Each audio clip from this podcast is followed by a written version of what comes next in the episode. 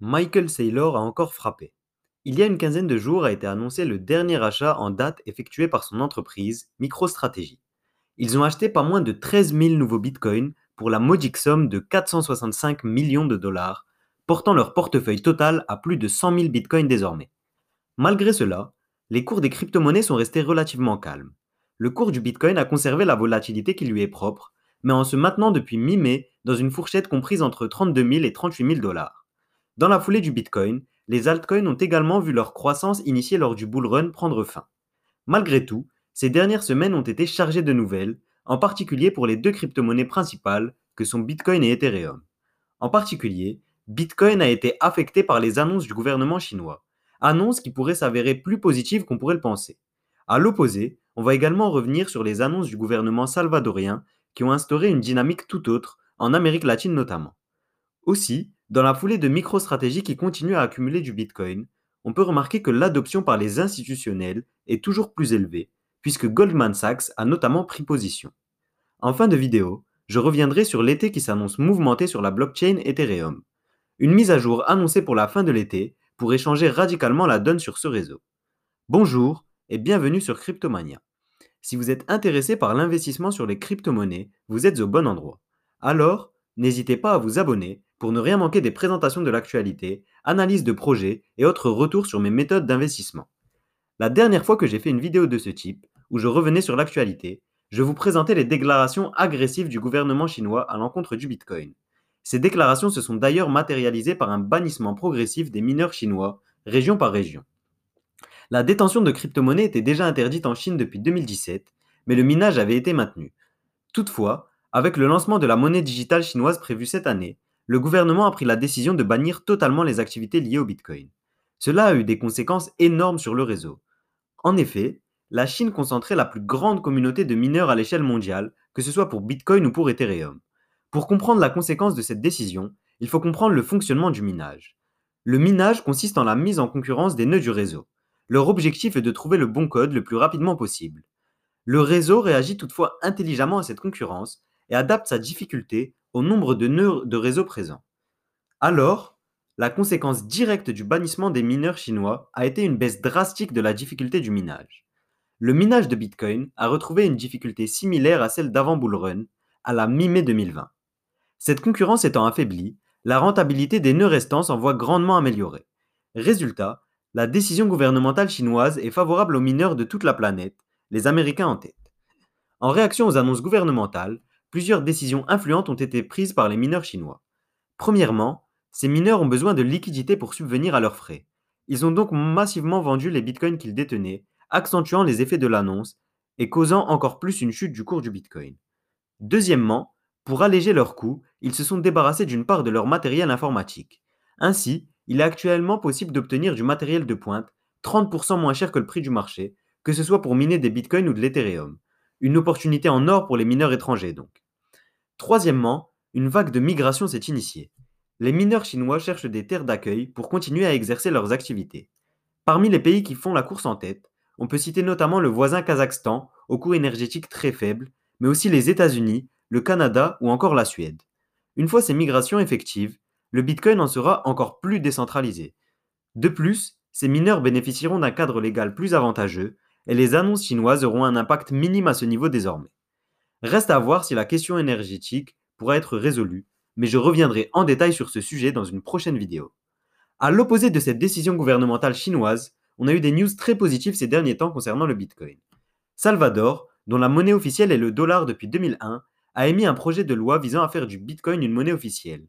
Cette annonce n'a pas plu aux dirigeants américains, dans la mesure où elle contribue à faire sortir ce pays d'Amérique centrale de l'influence monétaire américaine. Plus qu'une simple volonté, il s'agit en réalité d'une véritable mesure, effective à partir de septembre, puisque la loi a été votée par le Congrès salvadorien. Concrètement, l'annonce va se matérialiser par plusieurs mesures. Le Bitcoin est reconnu comme monnaie officielle. Tous les gains en Bitcoin sont donc considérés au même titre que les gains en dollars et exonérés d'impôts. Il sera d'ailleurs possible de payer ces impôts directement en Bitcoin et des formations sur les crypto-monnaies seront au programme des écoles publiques.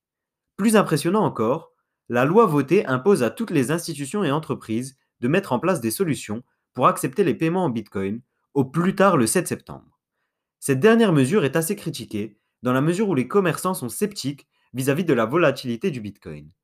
Parallèlement à cette mesure, tous les citoyens salvadoriens qui créent un compte se verront offrir 30 dollars en Bitcoin de la part du gouvernement. Nayib Bukele, président du pays, a d'ailleurs explicitement demandé à ses concitoyens de ne pas convertir ses deniers en dollars. Même si ce n'est que le Salvador entre guillemets, cette annonce est significative puisqu'elle lance l'idée, qui pourrait être reprise d'ailleurs par ses voisins et qui sait à terme des pays au poids économique plus important. Des pays membres du G20 comme le Mexique pourraient suivre le mouvement à terme, rendant son poids économique très important. Cette décision pourrait aussi lancer le Bitcoin dans la voie de l'inclusion bancaire, qui est une des voies dont on parle depuis longtemps. En effet, à ce niveau, la situation est à ce jour plutôt catastrophique au Salvador. Ainsi, plus de 70% de la population n'a pas accès aux solutions bancaires de base, et les remises représentent à ce jour plus de 20% du PIB. Un simple accès à Internet, accompagné de la technologie blockchain, résoudrait ces problèmes, du moins en partie. Par rapport aux années précédentes, un changement majeur a eu lieu avec le bullrun de 2021.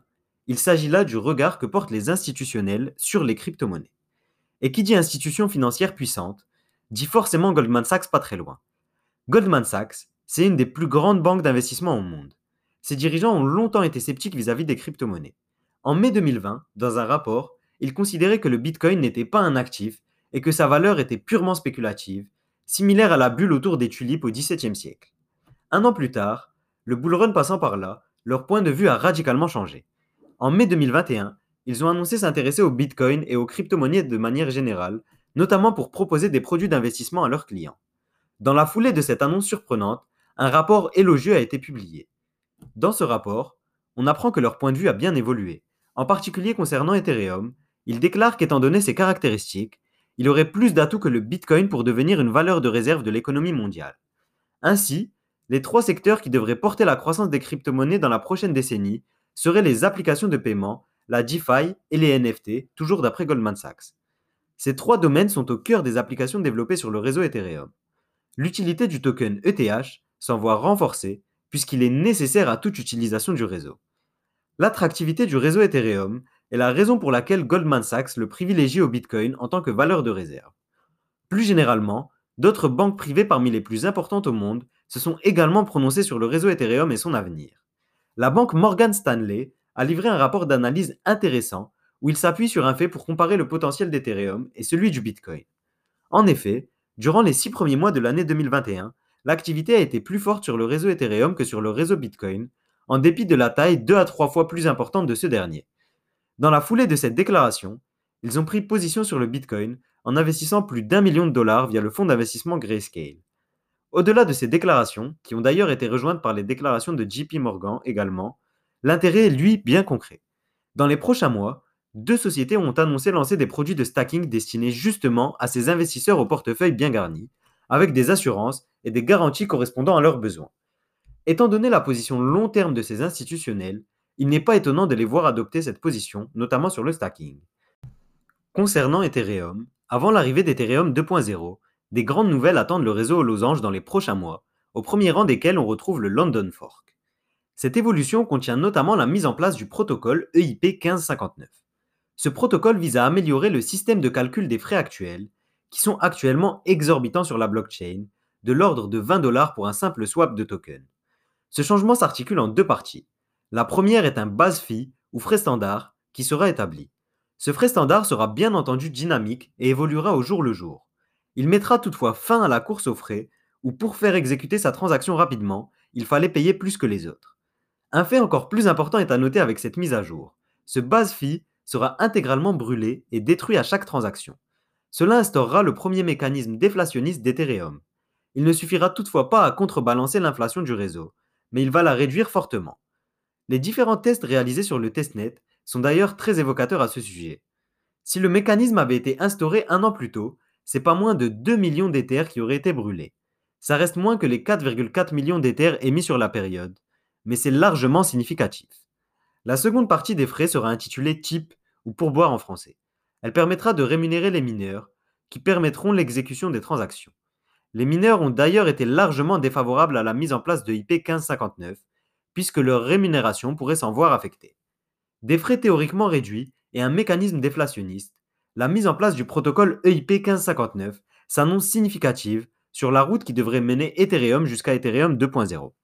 En parlant d'Ethereum 2.0, des nouvelles intéressantes sont tombées et la mise à jour pourrait être effective plus tôt que prévu, dès la fin de l'année 2021. Pour conclure, j'aimerais revenir sur un élément. Malgré la chute qu'on a connue en mai, l'étude de Goldman Sachs a révélé des chiffres intéressants. Plus de 85% des portefeuilles Ethereum et 70% des portefeuilles Bitcoin sont gagnants à l'heure actuelle. Il y a un an, ces chiffres étaient de 50% et 20% respectivement. Il semble donc que le long terme soit la clé, encore une fois, dans les crypto-monnaies. Le fait que cet élément soit évoqué dans le rapport d'analyse de Goldman Sachs révèle évidemment l'importance qu'ils accordent au long terme, voire au très long terme. Parallèlement à cela, on remarque que les autorités régulatrices de nombreux pays se sont montrées très offensives à l'encontre de Binance. Parmi les pays ayant attaqué directement Binance, on peut citer notamment la Grande-Bretagne, le Japon ou encore les États-Unis. En réponse à ces nombreuses attaques, Binance pourrait prévoir d'étendre ses activités de manière décentralisée. Des dires du PDG sur Twitter, l'idée serait de se concentrer sur la Binance Smart Chain et son token, le BNB. Malgré tout, associer Binance et décentralisation peut sembler utopique. La situation semble être bien meilleure pour certains autres exchanges. Ainsi, Coinbase prévoit d'étendre ses activités, tant géographiquement qu'en termes de crypto-monnaies proposées. Ainsi, alors qu'un token doit répondre à 70 critères avant d'être listé sur la plateforme, ce nombre va baisser à 12, ouvrant la voie à toujours plus de projets. Plus impressionnant encore, l'exchange FTX vient de nouer le plus gros partenariat de l'histoire de l'e-sport avec l'équipe de e-sport TSM. Ce contrat de sponsoring s'établit à hauteur de 210 millions de dollars sur 10 ans. Merci à vous d'avoir regardé cette vidéo. Si elle vous a plu, laissez un like sur la vidéo et abonnez-vous pour ne rien manquer des prochaines vidéos. Pour en apprendre plus sur les crypto-monnaies, je vous invite à venir découvrir mon guide de l'investissement sur les crypto-monnaies. Ce guide va vous fournir tous les outils dont vous avez besoin pour devenir un investisseur gagnant dans les crypto-monnaies.